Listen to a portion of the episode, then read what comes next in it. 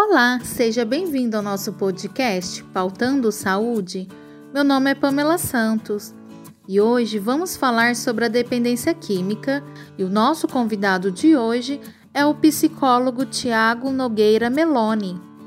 Tiago, obrigada por aceitar o nosso convite. Tiago, o que é a dependência química? Olá, Pamela, tudo bem? Eu sou Tiago, psicólogo da comunidade Fazenda de Recuperação Uma Nova História, situada na cidade de Sertãozinho, interior de São Paulo. Bom, o uso indevido de drogas tem sido tratado há muito tempo como uma questão de ordem internacional.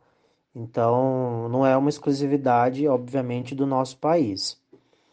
Mas os efeitos negativos provocados por ela interferem diretamente nas estruturas sociais, assim como os valores políticos, econômicos, humanos culturais. Quais são os tipos de internação?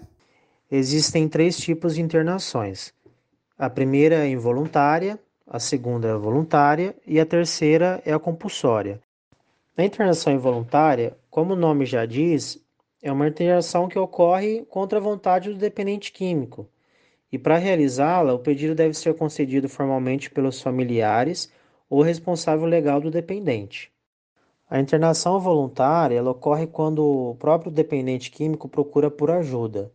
Os familiares, as pessoas em geral do seu convívio, dão indícios a ele que algo não está legal, e o próprio dependente químico reconhece as péssimas condições que ele se encontra, quando a parte física, mental e emocional já estão bem prejudicadas. É, agora falando um pouquinho sobre a internação compulsória, é importante nós frisarmos que ela antigamente só poderia ocorrer através do juiz competente, né? O juiz que de, determinasse a internação através de um pedido formal e por escrito. Para que isso ocorresse, o médico especialista deveria testar que o dependente químico não possuía condições físicas e psicológicas adequadas.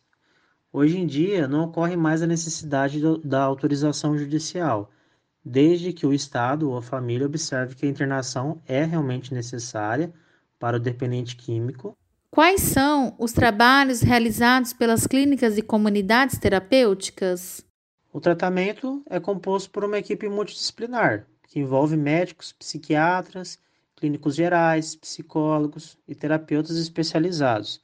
Geralmente, o tratamento se dá através da desintoxicação, conscientização e ressocialização.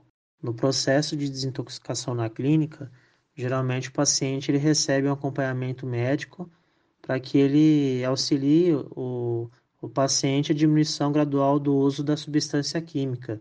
Também existe um programa muito utilizado que é conhecido como 12 Passos, e ele é utilizado em clínicas e comunidades terapêuticas, e nesse caso ele oferece palestras com o objetivo de, de introduzir no dependente químico a realidade de um programa voltado para o seu problema.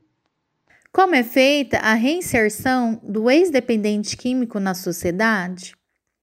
No caso da conscientização, essa é uma etapa para ensinar o paciente a identificar e evitar as situações que podem causar a recaída, ok? Agora, falando sobre o período de ressocialização, é importante nós entendermos que essa é uma fase para o indivíduo colocar em prática tudo que ele aprendeu dentro da clínica ou até mesmo da comunidade terapêutica. O que seria a redução de danos? Muitas vezes a redução de danos ela está apenas pautada na abstinência da droga, mas a gente sabe que ela vai muito além disso, tá? E hoje nós entendemos que existem estratégias que envolvem é, a rede social e familiar do indivíduo e tem como objetivo a sua própria reinserção social. Obrigada, Tiago, pela participação. E esse foi o nosso podcast Pautando Saúde. Obrigada pela presença de todos.